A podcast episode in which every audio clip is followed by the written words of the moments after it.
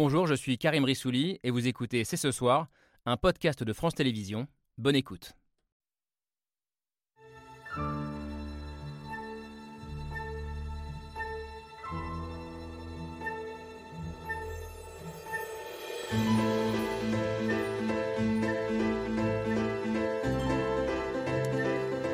Bonsoir à toutes et à tous, soyez les bienvenus sur le plateau de C'est ce soir.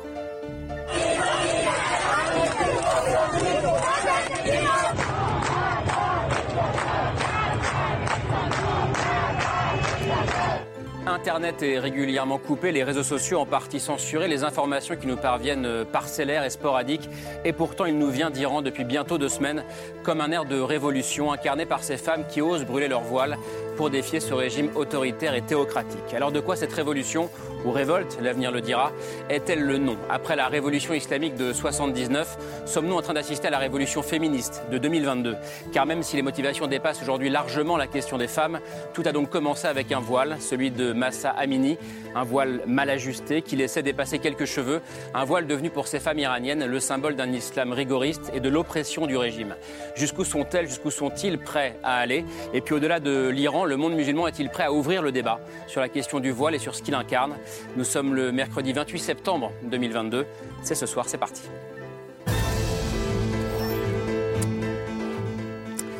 C'est parti avec Camille Diao. Salut Camille. L'Iran, donc, euh, ce soir, euh, où le soulèvement euh, continue après 13 jours de, de, protestation un peu partout dans le pays. On n'a pas de dernier bilan. Hier, les chiffres étaient de 76 morts. On imagine que c'est plus aujourd'hui. et aussi l'impression que cette soif de liberté de la jeunesse iranienne, et pas seulement de la jeunesse d'ailleurs, dépasse la peur des balles et de la répression. bonsoir Maillard Monchipour. Bonsoir. Merci d'être avec nous. on peut le dire sans exagérer. Sans exagérer. légende de la boxe, ancien mmh. champion du monde de boxe, invaincu pendant 6 ans, je crois, à l'époque. Euh, né en Iran, arrivé en France à l'âge de 11 ans. On vous a vu le week-end dernier dans la rue, euh, aux premières loges, euh, pour participer, même, je crois, pour organiser ces manifestations de, soutien aux, manifestants iraniens. L'Iran, c'est votre pays, là où vous êtes né, donc, mais vous ne pouvez plus y aller. pourquoi? Bah, Parce que vous avez fait monter sur un ring de boxe, il y a quelques années, une femme iranienne, ce qui est interdit là-bas. On, on, va en parler ce soir. Cette révolte, vous la suivez de très très près, vous aussi, et vous l'attendiez depuis longtemps, j'imagine. Azadeh Kian, bonsoir. Bonsoir. Merci d'être là, franco-iranienne, professeure de sociologie euh, à l'Université de Paris. Vous étiez en Iran, euh, vous, en 79, euh, au moment de, la révolution islamique. Et j'allais dire que vous et votre famille avez vécu dans votre chair cette glaciation, cet, entre guillemets, hiver islamique imposé à l'époque par l'ayatollah Khomeini. Vous aussi, Delphine Inouï, vous avez une expérience douloureuse avec votre deuxième ou premier pays, je ne sais pas comment vous dites d'ailleurs, bonsoir. bonsoir. vous êtes journaliste, grand reporter, franco-iranienne, aujourd'hui correspondante à Istanbul pour Le Figaro, mais vous avez travaillé pendant dix ans à Téhéran vous avez quitté l'Iran en 2009 euh, à contre-coeur parce que vous sentiez euh, l'étau se resserrer, euh, les menaces, les intimidations, la peur tout simplement que ça finisse mal. ce que vous avez raconté dans un très beau livre qui s'appelle Je vous écris de Téhéran. vous aussi, Armin Arifi, vous êtes franco-iranien et journaliste, point commun, deux points communs. grand reporter pour Le Point, vous avez vécu à plusieurs reprises en Iran et vous avez vu le pays changer au gré de ses présidents réformateurs, conservateur. Euh, et les titres de vos livres résonnent bien avec ce qu'on qu'on vit en ce moment, euh, que ce soit Un printemps à Téhéran, est-ce qu'on vit un printemps aujourd'hui, euh, ou encore Dentelle et Tchador. je le disais dans les titres, on va essayer dans un second temps de, de dépasser le simple cadre de l'Iran. et on a envie de le faire en vous lisant, Kaina Baloul. Bonsoir. Bonsoir. vous êtes islamologue et aussi la toute première femme imam euh, de France, de ce pays. Euh, avec votre mosquée Fatima, vous défendez un islam euh, libéral, égalitaire, où hommes et femmes pourraient prier côte à côte. et vous avez publié donc la semaine dernière dans Le Monde une tribune passionnante titrée Il faut arrêter de faire du voile un symbole de l'islam. Tribune de 2020, je crois initialement, que vous avez réactualisée suite à ce soulèvement iranien. Et puis je suis, on est très heureux de vous retrouver. Jean Birenbaum, bonsoir. Bonsoir, Merci d'être là, Jean. Heureux de vous retrouver parce que vous étiez avec nous au lancement de cette émission journaliste et, essayiste, responsable du Monde des livres.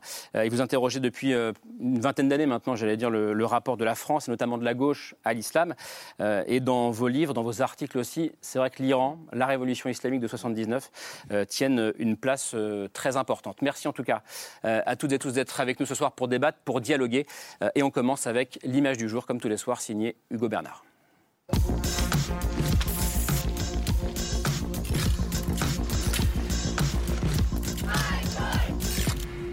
L'image du jour, c'est une femme iranienne qui marche. et qui ne recule pas devant des gardiens de la révolution islamique. Les Iraniennes qui depuis plusieurs jours n'ont plus peur de défier le régime des mollahs, elles affrontent la police, brûlent leurs voiles et manifestent dans les rues d'un des pays les plus conservateurs au monde.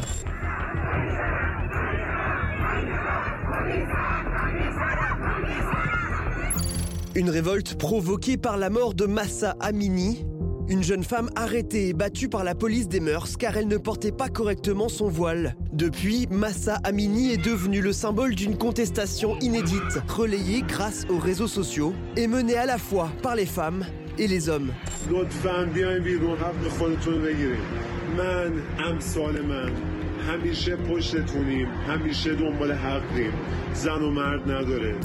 Une contestation qui s'étend dans les universités et jusque sur les terrains de foot où hier les joueurs de l'équipe nationale ont enfilé une veste noire pour cacher leur maillot. Face à ce soulèvement, les autorités iraniennes durcissent le ton. Internet est coupé, des centaines de personnes sont arrêtées et la police n'hésite pas à tirer sur la foule.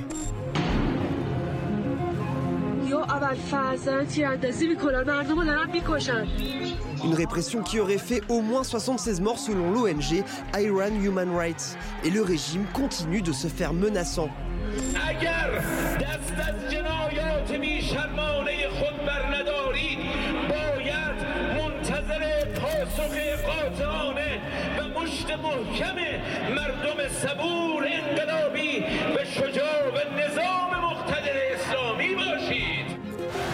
L'image du jour, une jeunesse qui se soulève et un régime plus contesté que jamais au 13e jour de cette révolte. Alors vous êtes plusieurs, euh, je disais, iraniens ou franco-iraniens sur ce plateau et je vais commencer avec vous euh, euh, cette, émission. cette protestation a commencé il y a 13 jours maintenant. ça semble ne pas faiblir malgré la répression et les images qu'on vient de voir. Azadekian, est-ce que c'est un moment que vous attendiez depuis des années? Est-ce qu'on peut dire ça comme ça? Écoutez, pas euh, nécessairement euh, ce qu'on voit aujourd'hui, mais il ne faut pas oublier que depuis au moins 2009, euh, le pays a, vécu des manifestations différentes pour des raisons diverses. En 2009, c'était le mouvement vert, c'était les classes moyennes plutôt urbaines qui tentaient de effectivement essayer de démocratiser le régime de l'intérieur. ça ne vient pas de nulle part. Voilà, c'est exactement. Et donc en 2017-18, euh, les gens sont descendus dans la rue, beaucoup de jeunes au chômage pour protester. Et assez souvent, les revendications économiques se sont greffées aux revendications d'autres politiques parce que le mm. champ politique est quand même verrouillé, il ne faut pas oublier. Et 2019, euh, le prix des carburants euh, qui a augmenté et qui, on a vu, euh, les classes populaires dans la rue. Il y avait euh, une majorité d'hommes euh, toujours dans ces manifestations et accompagnés aussi d'un nombre de, femmes. Aujourd'hui, mmh. ce qu'on voit, c'est la particularité de ce mouvement actuel, c'est que les femmes sont au devant de la scène contestataire et ce sont des hommes qui les soutiennent quelque part, même si effectivement, les revendications ne sont pas que les revendications pour la liberté des femmes ou la liberté de choix des femmes de porter ou non le voile. Il y a une forme d'émotion malgré tout euh, chez vous, euh, David Minoui par exemple, euh, à voir ces images, ce mouvement? C'est bouleversant, c'est vraiment bouleversant parce que quand je vois ces femmes sortir dans la rue à visage découvert. Mm. En 2009, elles mettaient des masques chirurgicaux et euh, des lunettes de soleil pour pas qu'on les identifie. Là, elles ont le courage de dire voilà, moi je suis, chacune dit, je suis un peu le miroir de Massa Amini parce que Massa Amini, tout le monde s'identifie à cette femme, euh, une jeune femme de 22 ans euh, qui arrivait de province, qui voulait profiter de la capitale. voir ces femmes sortir dans la rue, arracher leurs voiles, les brûler, se couper les cheveux, y compris lors des obsèques de leurs frères qui ont manifesté à leur côté, qui ont été tués pour défendre aussi euh, les mêmes valeurs, c'est marquant, c'est inédit, c'est historique. Oui, vous dites j'ai jamais vu ça, et après, je ne savais pas comment le dire en titre, alors j'ai dit révolte, révolution, soulèvement. Vous, vous dites, euh, je vous cite, ce qui est fascinant, c'est qu'on sent qu'il y a les ingrédients d'une révolution. Les ingrédients, ils sont, ils sont, tous là. Malheureusement, euh, il y a une répression tellement féroce que, euh, on en parlera plus tard, mais la, révolte risque d'être étouffée dans le, dans le sang. Euh, mais en tout cas, tous ces ingrédients sont là. Et moi, je dirais même, et je pense que Azadeh est d'accord, c'est-à-dire que la révolte au féminin, elle a commencé dès 1979, à partir du moment où on leur a retiré euh, leurs droits les plus élémentaires, à partir du moment où on a dit une femme ne vaut que la moitié d'un homme, à partir du moment où l'âge du mariage a été, euh, euh, réduit, à partir du moment où on leur a dit vous devez sortir dans la rue voilée. Et à cette époque, évidemment, la répression était trop grandiose pour oser sortir dans la rue et contester tout ceci. par contre, depuis tout ce temps-là, moi, j'ai toujours dit que depuis ces 40 dernières, 44 dernières années, finalement, c'est une espèce de révolution discrète et invisible qui s'est passée sous les voiles et derrière les murs. Les femmes ont toujours tenté euh, de prendre des chemins de traverse, mmh. d'ouvrir les brèches possibles euh, au gré des ouvertures réformistes. Et, euh, au cours de ces dernières années, il y a eu des journaux féminins qui ont été créés, il y a des ONG, il y a des femmes qui ont fait des, des sit-ins, euh, des femmes dans l'anonymat le plus total qui, dans leur quartier, ont lancé des initiatives. Moi, je me souviens de cette femme que j'avais interviewée à l'époque, au début des années 2000, dans un quartier populaire du sud de Téhéran, qui avait un mini salon de coiffure pour femmes. Eh bien, elle l'avait transformé en bibliothèque mmh. pour permettre aux jeunes du quartier, sous l'emprise du pouvoir, mais également de leur père, parce que c'est aussi un système patriarcal, de venir se réfugier dans la lecture et la littérature pour s'évader je suis sûr que ça parle à Jean Baum, ça qui adore les bibliothèques. Euh, vous vouliez réagir, Zedekan Non, non, juste, euh, je voudrais dire que dès euh, le mois de mars 1979, le port du voile est rendu obligatoire par un discours de l'ayatollah Khomeini, le leader de la révolution. Et effectivement, il y a eu beaucoup de régressions imposées aux droits des femmes à, à, hmm. cette époque-là déjà on est descendu dans la rue. Il ne faut pas penser que les jeunes. Euh, vous êtes descendu dans la rue J'étais parmi euh, celles qui euh, sont descendues dans la rue. On a été tabassés, mais on n'a pas été tués. On ne nous a pas tiré hmm. dessus à balles réelles.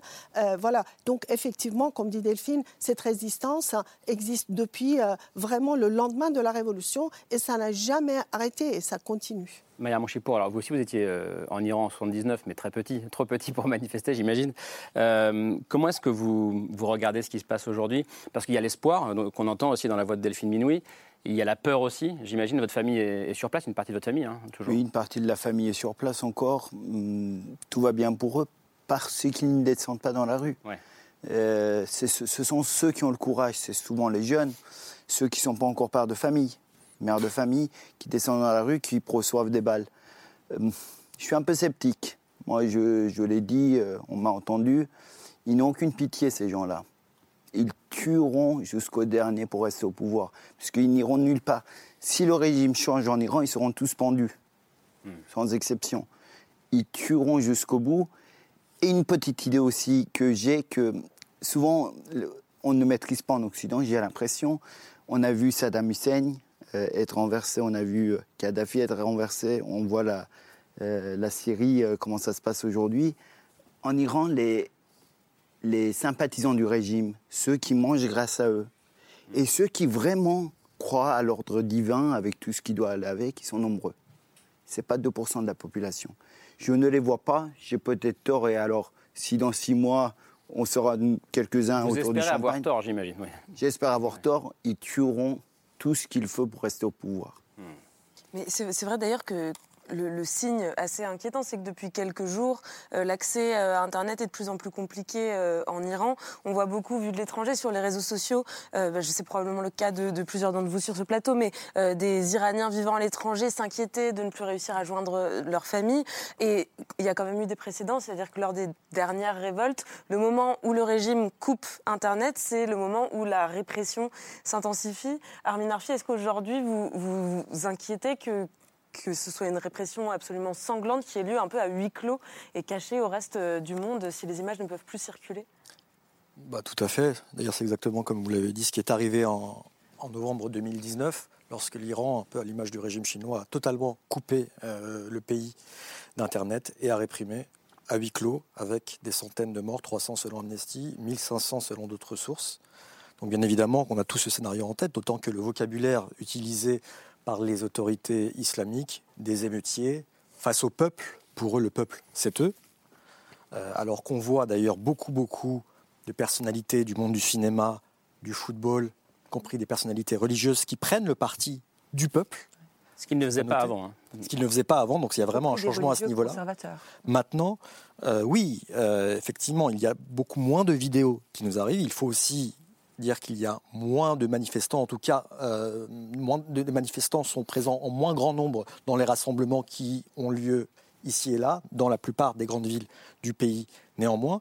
Maintenant, ce qui a profondément changé par rapport aux précédents rassemblements de colère en Iran, c'est que, comme on l'a dit cette fois, cette jeunesse euh, réunissent des classes sociales différentes, des classes éduquées jusqu'aux classes plus défavorisées qui, avaient manifesté au cours des dernières années. Pas uniquement des urbains aussi. Pas uniquement des urbains, même si, comme le dit, euh, comme le souligne régulièrement Azadeh, l'Iran est un pays à 75% urbain, faut pas l'oublier. Euh, des gens qui sont déterminés et c'est le ras-le-bol qui s'exprime, non pas contre tel ou tel président, contre le régime dans son ensemble et contre la plus haute autorité religieuse qu'est le guide suprême, l'ayatollah Khamenei. C'est cette personne qui cristallise toute la colère euh, et même la haine d'une grande partie de ces manifestants.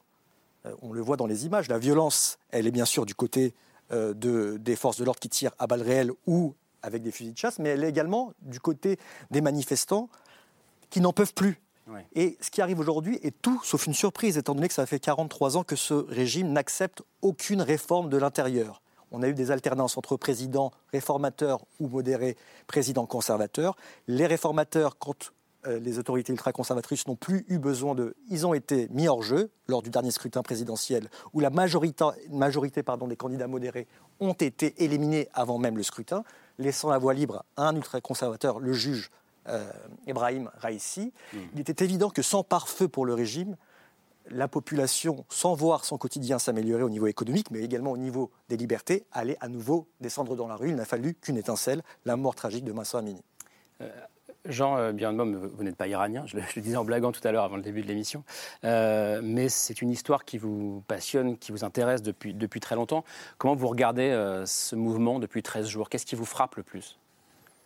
Bah, un peu comme l'a dit Delphine, avant même de donner, essayer de donner un sens à tout ça, euh, je suis sans doute le moins légitime ici pour euh, essayer de donner un sens, mais avant même d'essayer de fixer le sens de cette révolte, il y a d'abord l'espèce d'incroyable fascination et admiration devant le, courage.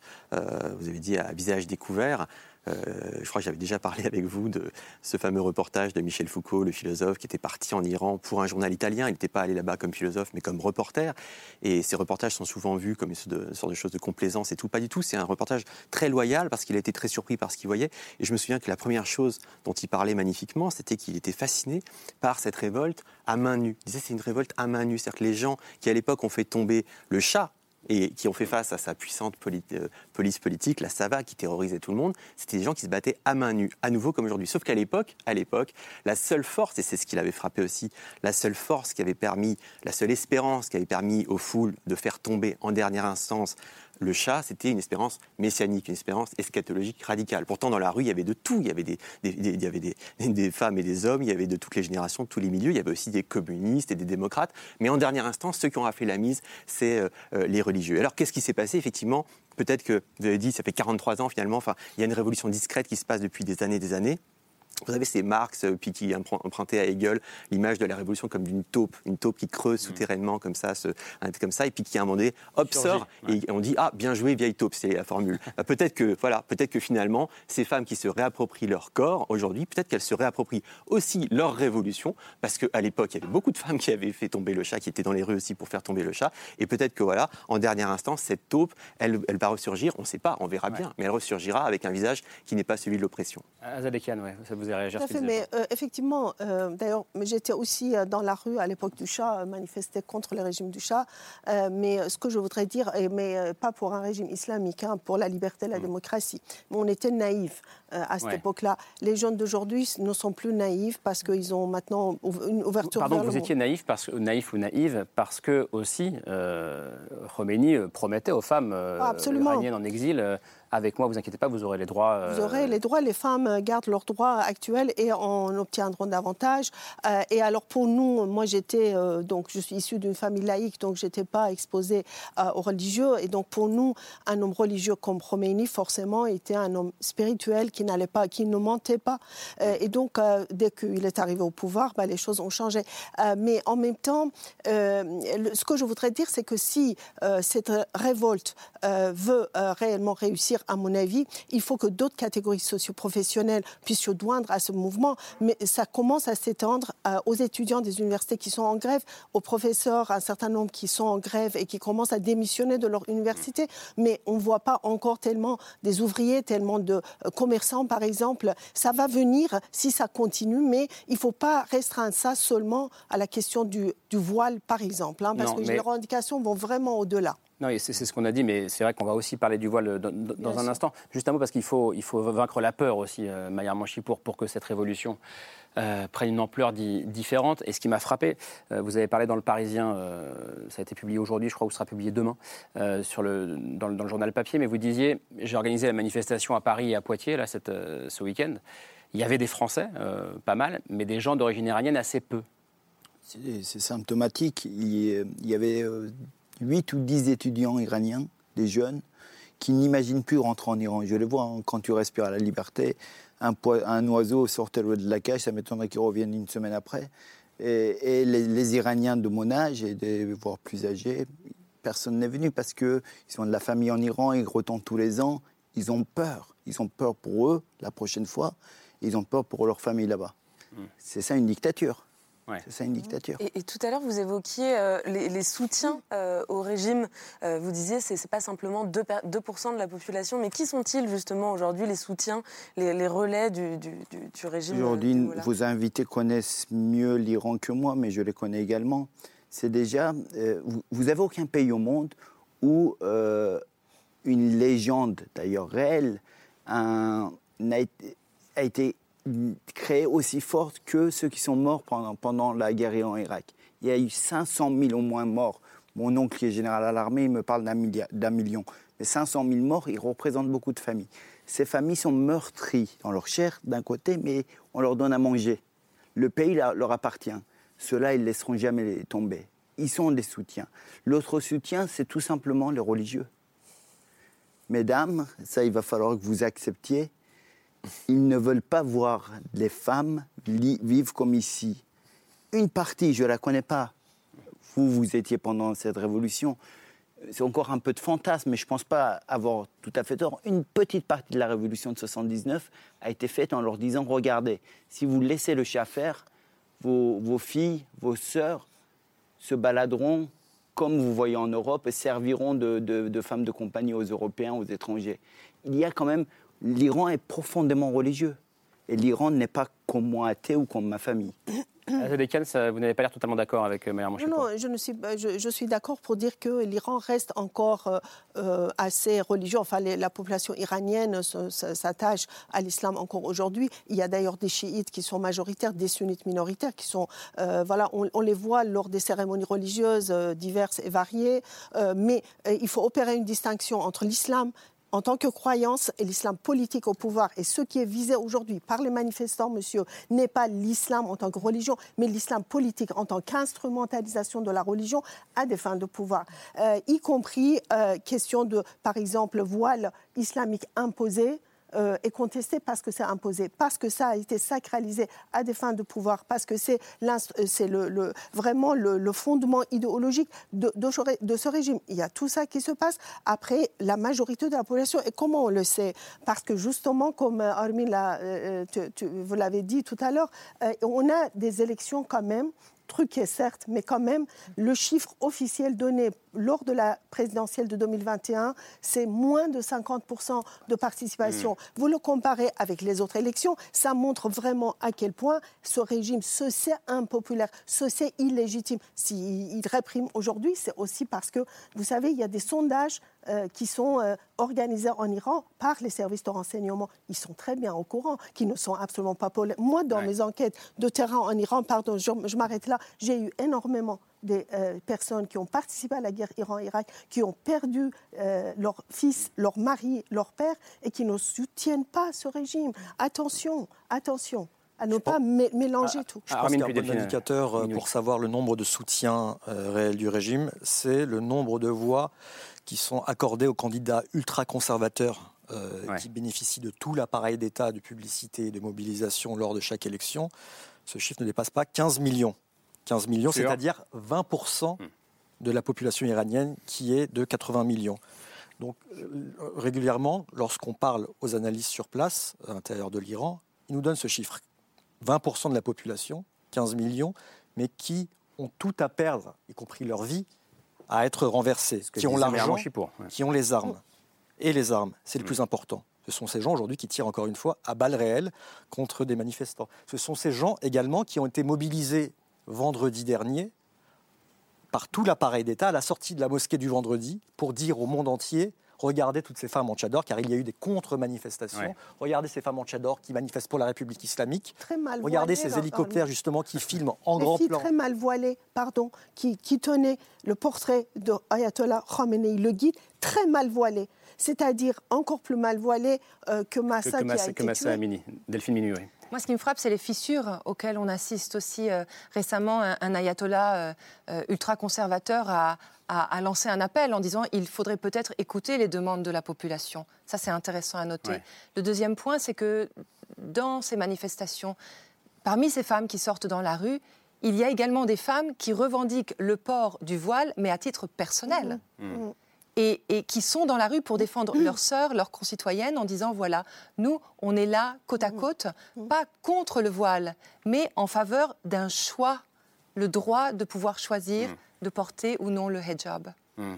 Oui, Jean, je vous réagir, j'ai l'impression. Non, mais c'est passionnant, parce que cette question sur est-ce que c'est une révolution anti-islam, etc., ou est-ce a certaines revendiques de porter le voile, mais autrement, c'est passionnant parce que finalement, on sait que depuis des années, des années, depuis des décennies maintenant, l'islam est euh, fait l'objet, enfin, est, sujet, est l'objet d'un est ravagé par une guerre civile interne, en fait, entre ceux qui veulent faire du Coran une sorte de, doctrine de soumission, un texte immobile qui n'a pas lieu d'être interprété, et puis ceux euh, qui veulent au contraire faire du Coran un texte qu'on relance en permanence, d'une exégèse spirituelle, etc. Donc ceux qui font de l'islam une doctrine de soumission et de contrainte totale d'un côté, et ceux qui au contraire font de l'islam une aventure intérieure, un pèlerinage intérieur, une aventure spirituelle, cette guerre civile, elle, ravage l'islam de l'intérieur, on est tous embarqués dedans. L'affaire Rojdi récemment qui revient, euh, évidemment les attentats, on sait très bien que je me souviens du philosophe Étienne Balibar qui disait notre sort repose entre les mains des musulmans au lendemain des attentats euh, de 2015 parce qu'il voulait dire c'est pas nous qui allons régler ce problème interne à l'islam. Il y a une guerre civile mondiale qui ravage l'islam de l'intérieur. De fait, la révolution islamique de 79 a été un peu la scène inaugurale où cette guerre euh, civile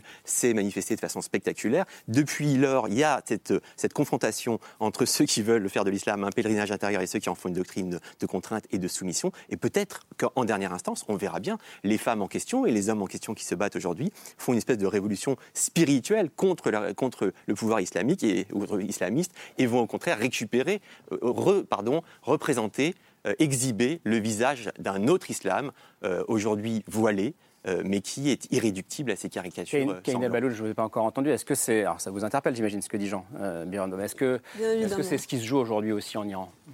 Selon vous? Oui, oui, bien sûr. Moi, ce qui m'interpelle dans ce que dit Jean Birnbaum, c'est et ce qui me frappe aussi dans tout ce que j'entends en ce moment et ce que, je lis, euh, c'est cette confusion qui est souvent faite à propos du voile et, cette, euh, et la simplification qui, est faite à propos de, des interprétations que l'on peut donner euh, au texte coranique, euh, et puis à l'histoire, à l'histoire de ce, de, ce voile. Euh, je crois que lorsqu'on parle du voile, il faut absolument le remettre dans une perspective historique et comprendre d'où il vient. Et, même lorsque vous dites monsieur, qu'il euh, y a certaines personnes qui veulent faire du Coran une doctrine, mais je crois qu'il ne s'agit même pas de cela.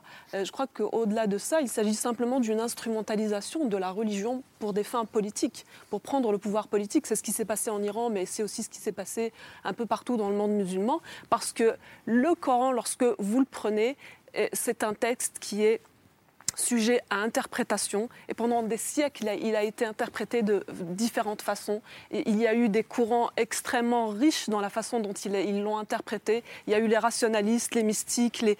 Enfin, voilà, il faut absolument mm. aujourd'hui revenir à cette histoire-là et connaître cette histoire-là.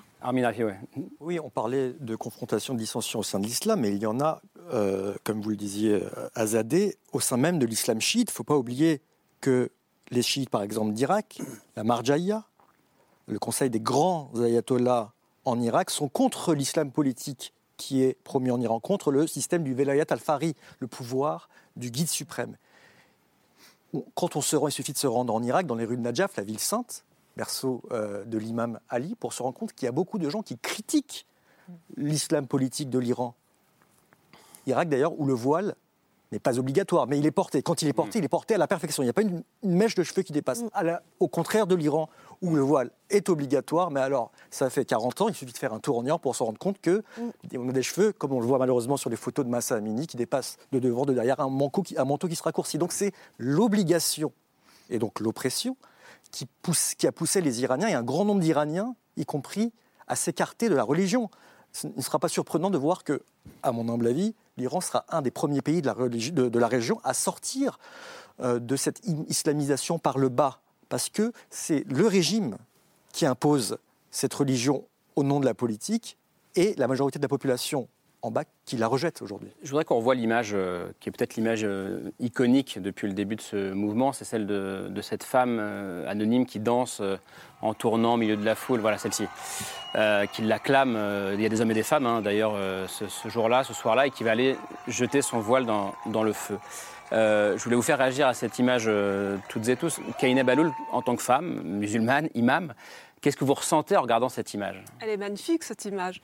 Elle, est absolument magnifique. Moi, je tiens à exprimer ce soir, encore une fois, tout mon soutien aux femmes iraniennes et à toutes les femmes qui subissent l'oppression du système patriarcal dans le monde et qu'elles osent tous euh, se confronter à ces hommes qui se croient être les tenants et les seuls tenants de, de, cette religion qui est l'islam. Moi, voilà, je soutiens ces femmes et j'ai une énorme admiration pour elles. Ça, résonne en vous, euh, Azadi même par rapport à ce que vous avez vécu. Et je disais, vous avez vécu dans votre chair euh, la révolution islamique parce que vous avez fini par quitter l'Iran et puis, euh, mais votre mère était là-bas, votre famille était là-bas, et vous dites, mais viens voir ce qui se passe. Vous l'avez vécu, cette glaciation, entre guillemets. Oh, bien sûr, mais euh, ça n'a pas tardé. Je veux dire, à peine un mois après la victoire de la Révolution, le voile a été rendu obligatoire, les régressions dans, euh, imposées aux droits des femmes, etc. Et par la suite, ils ont fermé les universités, ils ont fait leur révolution culturelle. et, donc, effectivement, la volonté d'instaurer de, leur pouvoir à travers justement les inégalités entre les hommes et les femmes, qui se trouve au fondement du régime islamique. C'est important ce que je dis, ce n'est pas des slogans. Et, raison pour laquelle c'est ainsi que je lis la participation absolument euh, mais époustouflante de ces jeunes femmes, mais aussi de, des femmes de ma génération, c'est-à-dire leur mère, euh, en quelque sorte, parce qu'après tout, c'est comme ça que ça arrive et ça n'arrive pas du jour au lendemain. Mais à cela s'ajoute, par rapport à ma génération, euh, le fait qu'aujourd'hui, les réseaux sociaux, pas aujourd'hui parce que Internet est coupé en Iran, mais les réseaux sociaux jouent un rôle prépondérant aussi dans cette ouverture-là. Et effectivement, ce que je voudrais dire, c'est que si elle brûle le voile, euh, je sais que dans le monde arabe, euh, on m'a dit que ça a créé pas mal de mécontentement.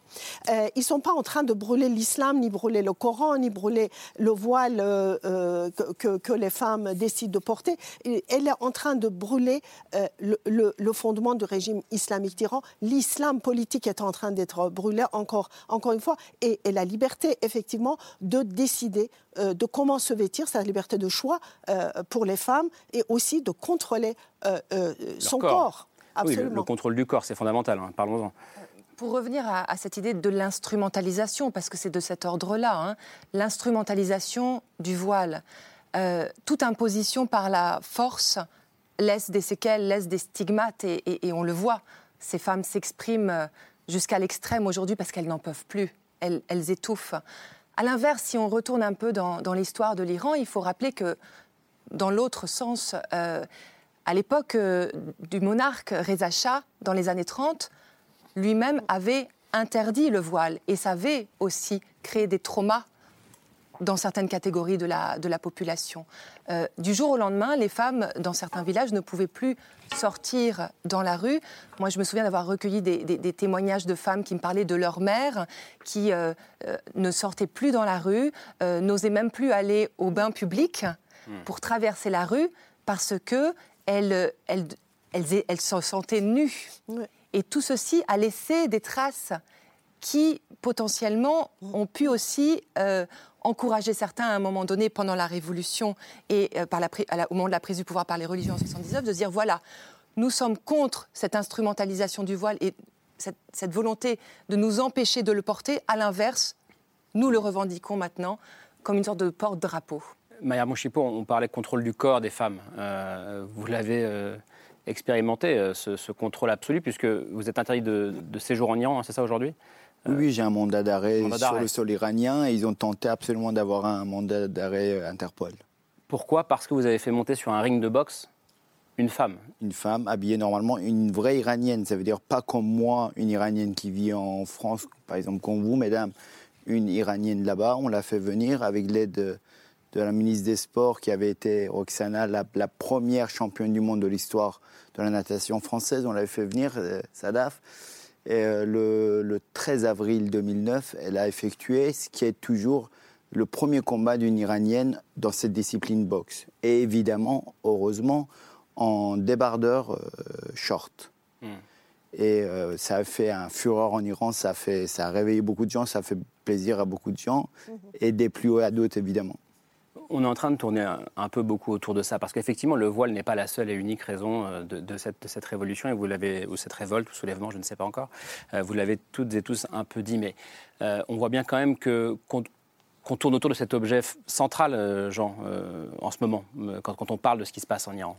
Ben oui, mais parce que ça a été rappelé quand même. Je me, souviens de voilà qu'au au tout départ, le, fondement même de la, du pouvoir des Mollahs, c'est l'emprise sur le corps des femmes et c'est le voile. C'est ce slogan. Je me souviens d'un un autre, un autre livre d'une féministe américaine qui s'appelle Kate Millett, qui avait fait un, livre magnifique qui s'appelle En Iran, où elle raconte comment elle est venue soutenir euh, les femmes iraniennes en 79 avec d'autres occidentales. Et elle, elle, raconte comment ils se font euh, casser la gueule, et ça, vous, vous, avez, vous avez fait allusion, par des milices qui ont un seul slogan à la bouche, qui est le voile ou la raclée. Le voile ou la raclée. Donc, en fait, évidemment, si la menace est tellement forte et mortelle pour le régime aujourd'hui, c'est parce que euh, finalement, se réapproprier le corps pour, des femmes, c'est se réapproprier ce par quoi, ce sur quoi est fondé euh, l'emprise des Mollahs. D'emblée, ils ont fondé leur pouvoir sur cette emprise. Donc si cette emprise saute, eh bien, il s'écroule. Et donc effectivement, de toute façon, c'est très... Et donc la question, c'est effectivement aussi le destin de cette révolution, c'est plus largement sans doute d'une certaine manière le destin de cette guerre civile au sein de l'islam. Et donc ça nous concerne tous, on est tous embarqués là-dedans. Donc la, signification de la révolution ou de la révolte qui est en cours, elle, elle, est, elle, est, universelle et elle nous concerne au plus, au plus, au plus proche.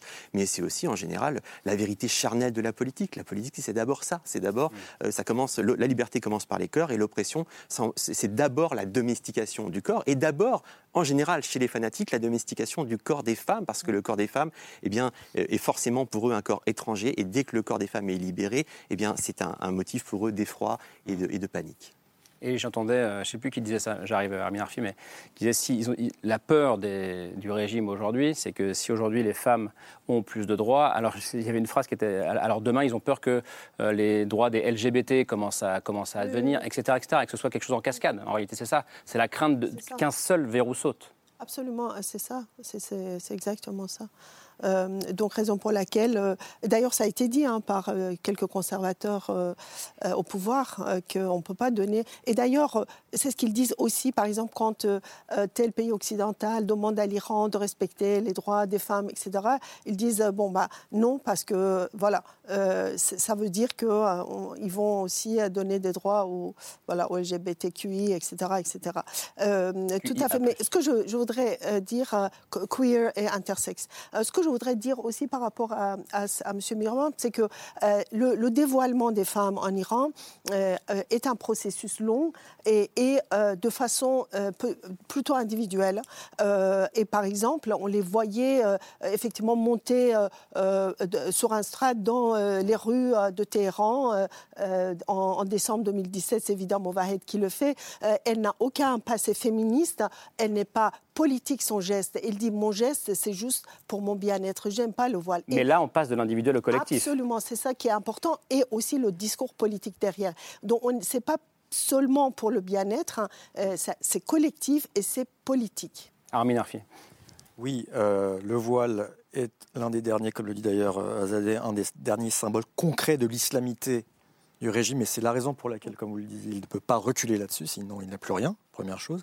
Deuxième chose, euh, effectivement, on assiste depuis 2014 à un mouvement de désobéissance civile, de rejet du port du voile, qui a été, euh, dont l'initiatrice, quand même, il faut le dire, a été euh, cette journaliste iranienne exilée aux États-Unis, Massi Ali Nejad, qui a invité les Iraniennes à ôter le voile et à diffuser sur les réseaux, sur les, réseaux les vidéos. ça a commencé comme ça, ensuite ça s'est élargi au mercredi blanc où on allait dans les lieux publics retirer son voile. C'est ainsi qu'au fil des années, un nombre grandissant d'Iraniennes ont osé franchir le pas. Et ça, d'une certaine manière, inspiré, ce n'est pas bien sûr la seule, ça revient, le, mérite revient avant tout aux Iraniennes, mais euh, qui a inspiré d'une certaine manière la révolte. Par ailleurs, aujourd'hui, si il est vrai qu'on a moins de manifestations d'ampleur comme au cours des premiers jours, on a toujours des Iraniennes dont les vidéos nous parviennent chaque soir, car ça arrive surtout le soir, les manifestations, qui se dévoilent seul ou en compagnie de, euh, des hommes. Et aujourd'hui, dernier acte insensé, incroyable, une comédienne, une grande comédienne iranienne, euh, Fateme euh, Mohamed euh, s'est dévoilée en public lors de la cérémonie de, des funérailles d'un acteur. Et ça, c'est à nouveau le genre de mouvement qui peut faire tache d'huile et qui peut entraîner d'autres actrices mm. à passer, franchir mm. le pas. Il ne faut pas oublier que pour la première fois, on a vraiment l'ensemble de l'équipe iranienne de football qui est qualifiée pour la Coupe du Monde. On a un grand nombre d'anciennes gloires du football, beaucoup Ashraf Farhadi, le fameux réalisateur iranien du client, de la séparation, qui a appelé le monde à soutenir les Iraniennes. Et qui vit, qui vit encore en Iran. Hein. Qui est entre l'Iran et, l'étranger. Mais ces gens-là qui auparavant avaient peur des réactions du régime et se taisaient de peur de ne plus pouvoir exercer en Iran, pour eux aussi le rideau de la peur est tombé. Ça, c'est primordial. Ça ne vous donne pas un peu d'optimisme, Maya Moshipour, vous qui disiez être pessimiste au début de l'émission? Je suis pessimiste juste parce que je sais qu'ils tueront, ils tueront, ils partiront pas. Ils peuvent, ils peuvent aller nulle part. Qu'on me donne tort, il y a, il y a des régimes qui, me donne tort dans qui ne pouvaient que tuer ou tomber. et qui sont tombés. Les nazis, ils sont partis en partie, euh, soit ils se sont fait exécuter, soit ils sont partis en Argentine ailleurs, ils iront où Je voulais, si vous permettez, je vous avais demandé mes 20 secondes, je voudrais juste et vous pourrez me corriger ou compléter si vous voulez, madame. Le voile, on l'a souvent restreint à ce fichu qu'on porte sur la tête. C'est pas ça le voile islamique. C'est cacher l'ensemble du corps de la femme. Ce n'est pas juste. Parce que je trouve que malheureusement, c'est trop réducteur pour les gens qui ne connaissent pas. On dit voile, voile, voile, le, foulard. C'est pas le foulard. Déjà, ceux qui portent le petit foulard discret, ce n'est pas le voile, ça. Hein. Même ce foulard c'est cacher le corps de la femme, c'est cacher les formes de la poitrine, euh, de son postérieur, de la taille. Dans l'islam, le voile, c'est ne pas voir la féminité de la femme, c'est l'effacer. De la société. C'est intéressant d'entendre ça parce que justement on voit encore une fois, je, enfin je suis désolée de mon erreur, d'accord, mais, toute la confusion qu'il y a autour de la question du voile, d'où l'intérêt de revenir à l'histoire de ce voile. Le voile est d'abord apparu, enfin on retrouve les premières traces des lois euh, qui parlent d'un voile dans les lois mésopotamiennes euh, qui datent de 1000 ans avant Jésus-Christ. On le trouve aussi dans les euh, religions païennes, on le trouve dans le judaïsme, dans le christianisme et ensuite dans l'islam. Donc moi je dirais que l'histoire du voile est l'histoire du patriarcat.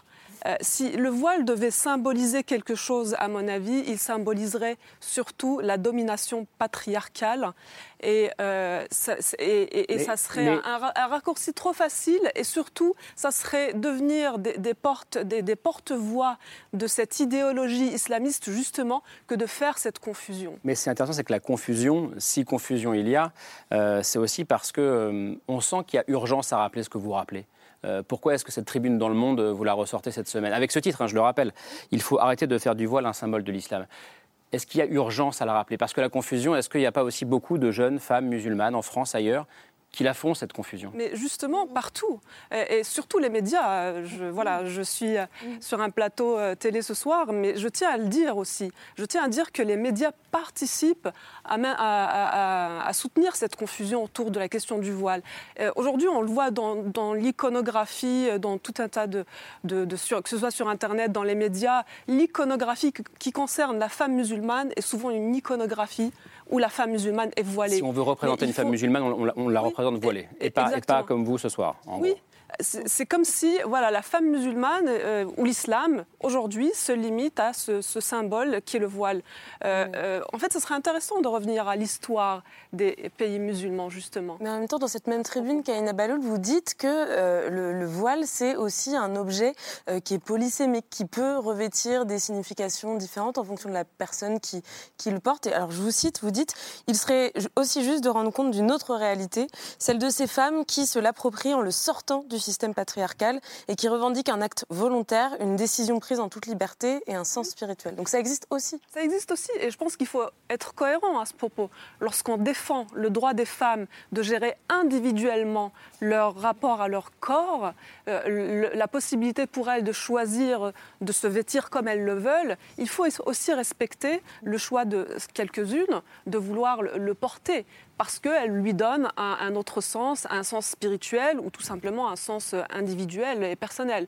Mais clairement, il faut faire la distinction entre ce voile choisi et le choix et, le voile lorsqu'il est imposé par une idéologie politique et, cette idéologie politique qui fait quand même du contrôle du corps de la femme son porte-étendard. Qu'est-ce qui vous gêne, Maya Mouchipour Je vous vois. Hein.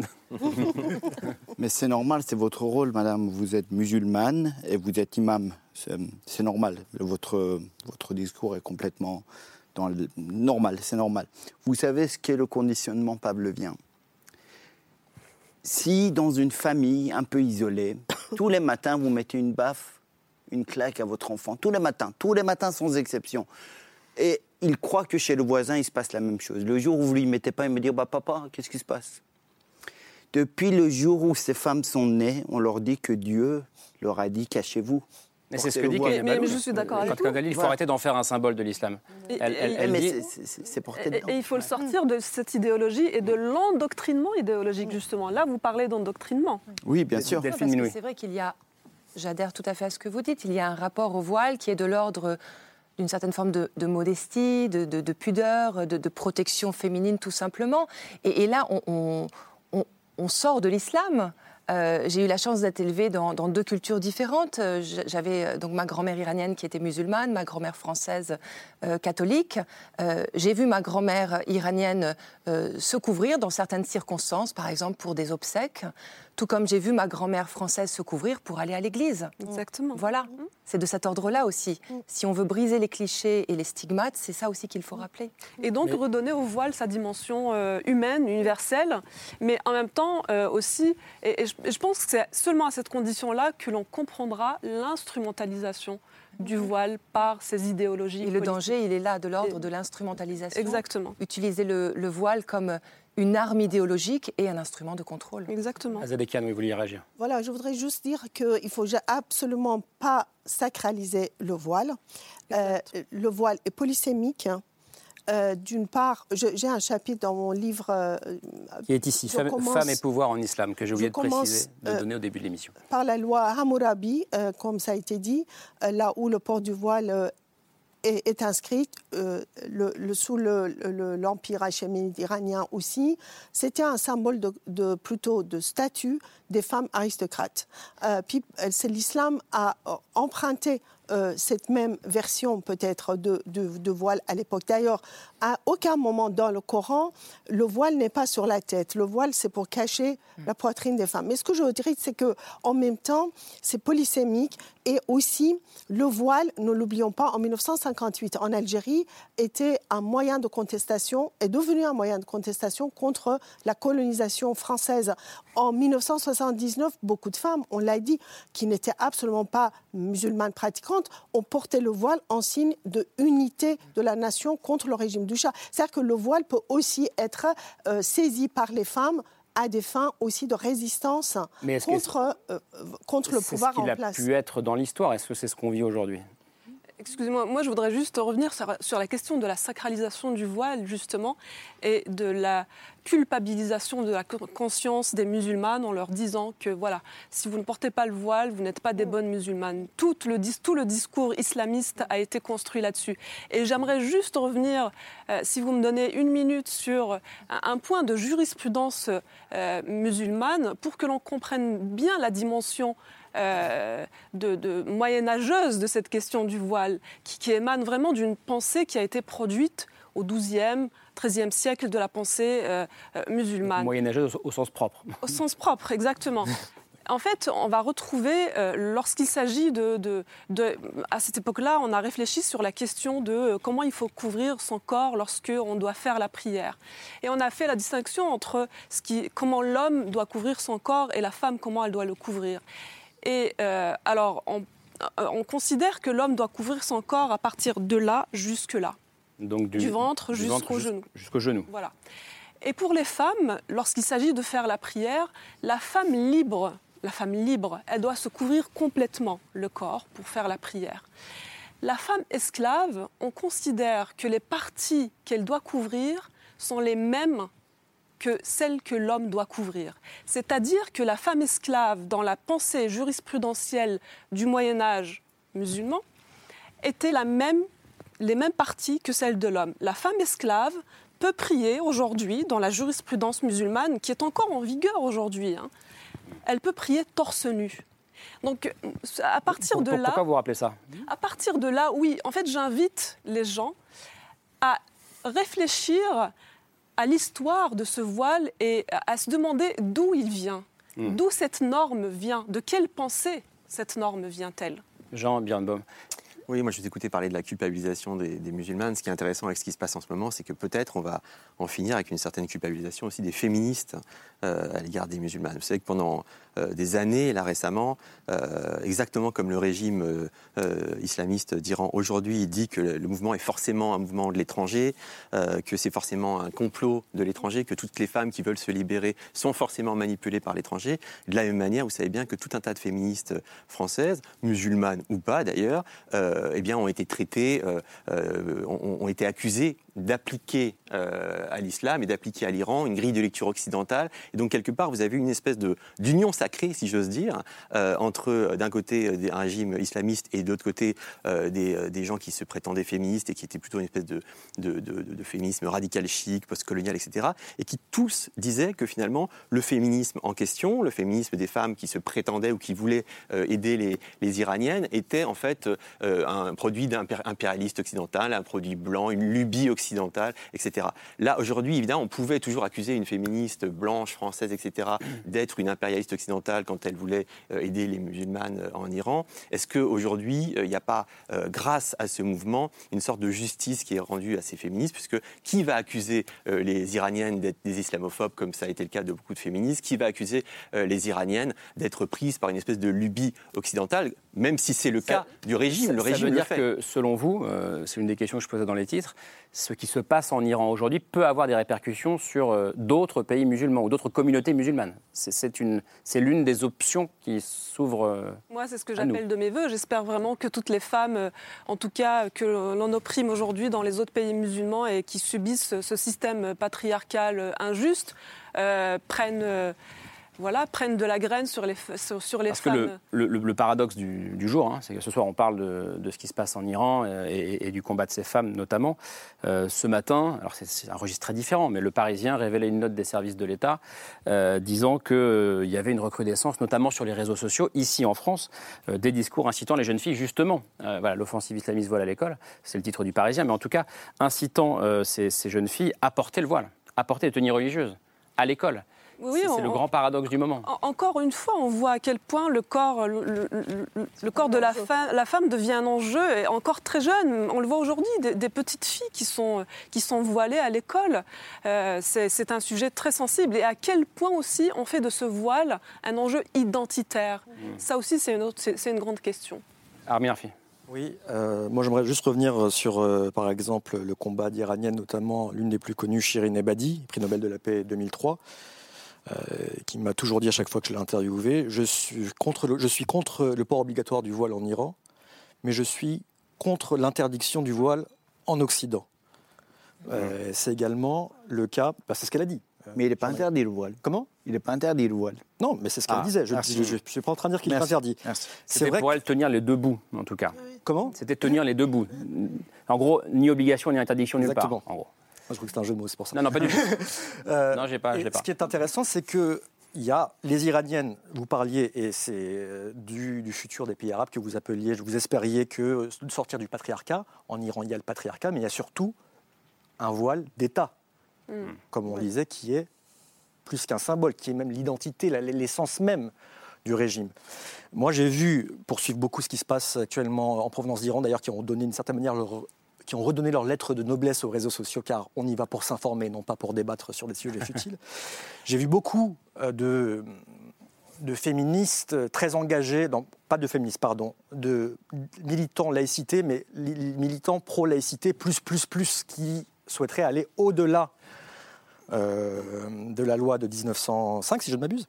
C'est celle-ci. Euh, et qui disent regardez euh, le combat des Iraniennes, quel courage, elles ont totalement raison. Prenez-en de la glaine en France pour celles qui veulent conserver le voile. Attention, attention, pourquoi? Car d'après moi, encore une fois, ce sont des sujets totalement différents, dans des contextes différents, et comme le disent beaucoup d'Iraniennes, y compris d'Iraniennes qui sont aujourd'hui en prison, euh, la plus illustre d'entre elles étant Nasrin Sotoudeh, enfin plus illustre, une façon de parler, mais une avocate qui a défendu des femmes voilées, qui s'est retrouvée en prison pour avoir défendu des femmes donc dévoilées et qui s'est elle-même dévoilée lors de ces, de ces procès.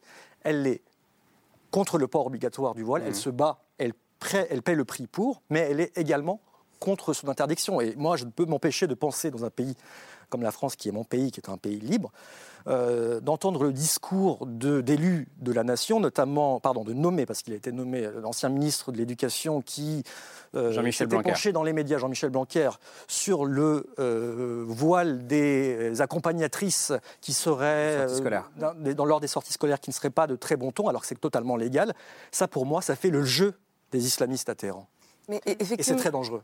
Effectivement, ce discours que, vous décrivez, on l'a beaucoup vu ces derniers jours euh, sur les réseaux sociaux français. Et moi, il, m'a interrogé puisque c'est un discours qui est souvent adressé soit aux Françaises qui portent le voile, euh, soit aux féministes qui défendent le droit des femmes à porter le voile en France si elles le souhaitent. Et on leur dit effectivement, mais comment pouvez-vous défendre ça alors que des Iraniennes sont en train de mourir Chacun voit midi à sa porte. Le droit hein. à ne pas le porter? Et, moi, ça m'a interrogé. Est-ce qu'il n'y a pas finalement en France euh, une sorte de, fantasme en fait autour de la femme qui, qui se dévoile et qu'on peut peut-être aussi, tout à l'heure vous évoquiez l'Algérie, mais euh, qu'on peut peut-être aussi relier à la colonisation effectivement. Et est-ce qu'on n'a pas parfois tendance en France à faire dire aux femmes iraniennes euh, ce que finalement elles ne sont pas en train de dire? Absolument. Ce qu'elles sont en train de dire, les Iraniennes, c'est la liberté du choix des femmes, mm. encore une fois, de porter ou non le voile, de décider pour elles-mêmes le vêtement qu'elles souhaitent porter, euh, etc. Et donc de contrôler aussi leur corps. Tout ça, ça vient ensemble. C'est un ensemble. il faut les écouter. L'action le, des femmes, le combat des Iraniennes, est en train d'être instrumentalisé à la fois par l'extrême droite, par les extrêmes laïcistes, comme, comme tu dis, euh, euh, Armin, par tout le monde, à des fins de pouvoir, c'est-à-dire instrumentalisation aussi à des fins de pouvoir. Alors en France et dans d'autres pays aussi, donc, en Belgique aussi par exemple. Donc, je m'arrête sur ce que vous venez de dire parce que c'est un point de débat intéressant. Jean-Pierre comment est-ce que vous réagissez quand vous entendez qu'il y a une instrumentalisation par les, je vous cite, hein, extrêmes laïcistes euh, aujourd'hui en France et, pour rebondir sur la question de Camille, une sorte peut-être de, de, fantasme, de projection française sur ce qui se passe en Iran oui, mais moi, enfin, là, c'est la question de la nuance. Je pense qu'on doit pouvoir dire au moins deux choses en même temps. Euh, à la fois, évidemment, qu'il y a il y a mille manières de porter le voile et qu'il peut y avoir une signification spirituelle, etc. à porter le voile, vous l'avez très bien dit, euh, euh, les uns les autres, les unes les autres. et donc, il faut évidemment, la position que vous disiez, ni interdiction, ni rien. Il faut raison de rappeler qu'il n'y avait pas d'interdiction. et en même temps, en même temps, je ne suis pas d'accord avec ce que vous avez dit, si on doit avoir un point de, désaccord, quand vous avez dit ces deux sujets complètement différents. maintenant, on est quand même, on sait depuis quelques années ou décennies que le, nuage de l'islamisme ne s'arrête pas aux frontières. On sait qu'on est, est bien placé pour le savoir. On a tous vécu dans nos chairs, etc. Oui, les contextes, ah ben, les contextes sont très très différents, mais on sait, il suffit de lire. Donc il y a, il y a des femmes, évidemment, en France ou ailleurs, qui peuvent, euh, et, en Iran peut-être aussi, qui peuvent avoir envie de porter le voile pour des raisons spirituelles et tout, et qui n'ont pas envie que ça soit une contrainte. Il y a aussi des femmes en Iran et en France qui peuvent le subir comme une contrainte. On sait très bien qu'il y a des militants, il y a une offensive, je ne sais pas si c'est l'offensive islamiste, je ne sais pas de, exactement de quoi on parle, mais il suffit de lire Les territoires conquis de l'islamisme, ce collectif euh, qui était paru euh, au PUF il y a quelques années, il suffit de lire tout un tas de choses, il suffit de lire, d'écouter même, de voir le récit des procès, du procès, des attentats euh, du 13 novembre, etc. Il y a évidemment tout un tas de gens qui s'agitent, euh, qui sont très très volontaristes, qui y croient beaucoup et qui s'agitent beaucoup pour que les femmes euh, portent le voile et de façon contrainte. Donc en fait, et on sait très bien, maintenant on le sait, qu'une de nos erreurs fatales depuis des années, ça a été d'analyser les choses de façon avec nos petites œillères franco-françaises en disant ah c'est un problème de laïcité, c'est un problème de loi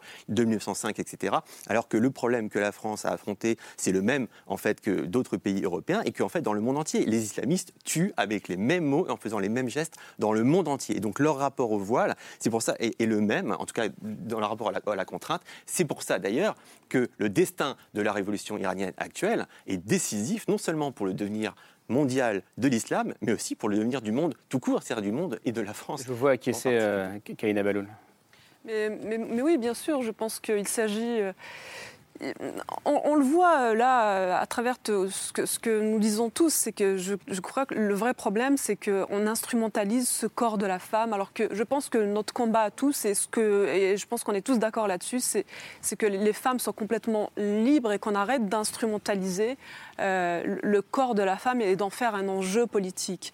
Il faut que les hommes il faut que les hommes sortent de, ce conditionnement patriarcal qui, leur fait croire qu'ils ont l'autorité, qu'ils ont le pouvoir de domination et de dicter la règle et la norme concernant le corps de la femme. Non, le corps de la femme lui appartient et c'est à elle de décider comment elle veut, comment elle a envie de le gérer. Et cette instrumentalisation du corps de la femme, elle dépasse d'ailleurs la question du voile. Regardez euh, toute cette nouvelle politique nataliste aujourd'hui en Iran. Donc c'est demander aux femmes de faire plus d'enfants. Donc c'est aussi une façon de contrôler le corps de ces femmes. Leur dire, voilà, on contrôle vos, vos corps, on contrôle vos esprits aussi, parce que si vous faites plus d'enfants, vous restez à la maison, vous n'aurez pas le temps d'aller à l'université, vous n'aurez pas le temps d'aller travailler. Donc euh, ça va au-delà en effet de ce foulard. Je me posais une question parce que vous vivez euh, à Istanbul, en Turquie, grand pays musulman. Euh, comment est-ce que ces images qu'on a montrées, elles sont perçues là-bas aujourd'hui Quand ces voiles sont jetées au feu, comment est-ce qu'elles sont perçues ces images? Alors il y a des, mouvements féministes euh, en, Turquie également assez importants puisqu'il faut savoir que depuis euh, pas mal d'années maintenant, euh, avec sous la présidence d'Erdogan, il y a une régression des droits mmh. des femmes. la Turquie s'est retirée de la Convention d'Istanbul l'année dernière, cette convention qui permettait de, lutter contre la, violence faite aux femmes. Donc ces mouvements féminins suivent de très très près ce mmh. qui se passe en Iran, elles, elles, elles, accordent une importance euh, particulière euh, parce qu'elles euh, savent que dans leur pays, c'est aussi en train de bouger, peut-être aussi dans le mauvais sens, et, donc elles restent très lucides et elles restent très en alerte.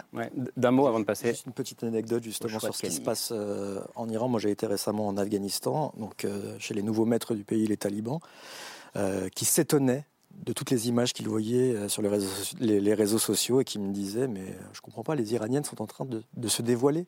Hmm. C'est ça le message qui est envoyé aujourd'hui en Iran aux autorités, à l'ensemble du monde.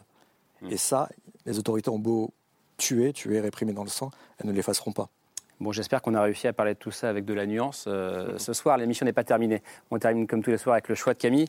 Euh, Camille, ce soir, un documentaire qui raconte le combat d'une jeune Iranienne pour un droit assez simple, pas celui de boxer, euh, Maillard Monchipour, celui de chanter.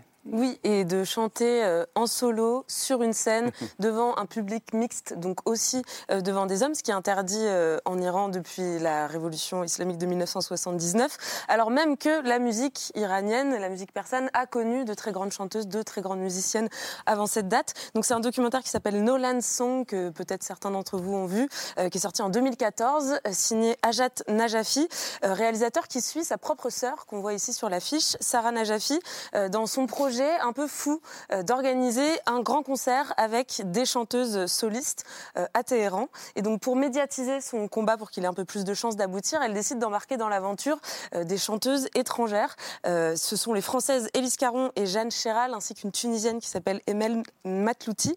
Et elle va se lancer, Sarah Najafi, dans une série de rendez-vous absolument kafkaïens avec le ministère de la Culture, avec le ministère de la Guidance islamique pour essayer d'obtenir une autorisation. از, از گوش کردن و حرف شنیدن لذت می‌بره دیگه.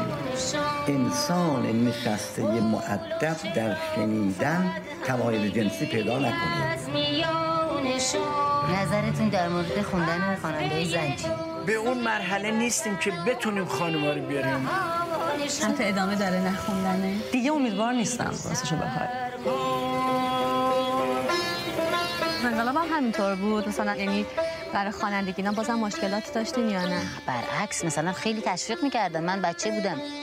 شما طرحتون بنویسین یکی دو تا از آقایونم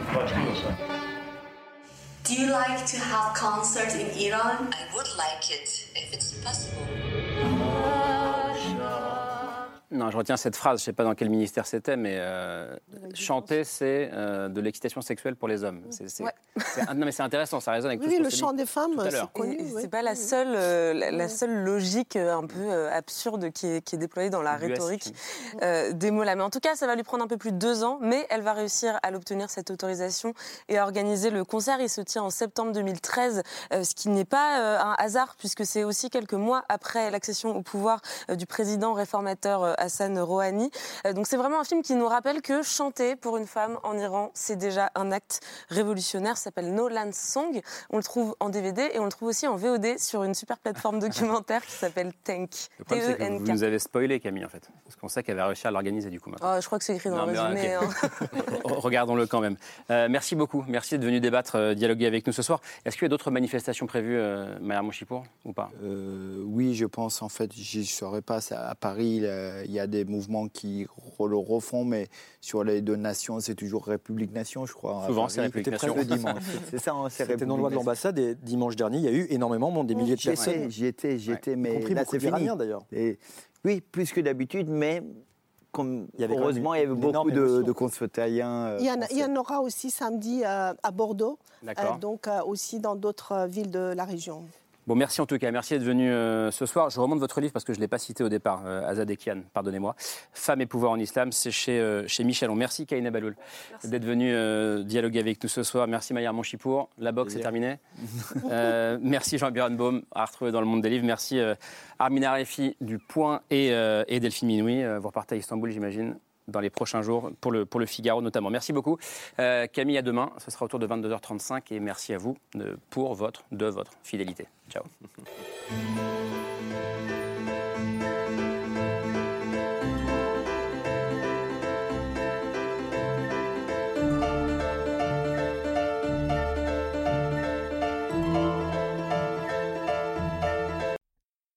C'était C'est ce soir, un podcast de France Télévisions.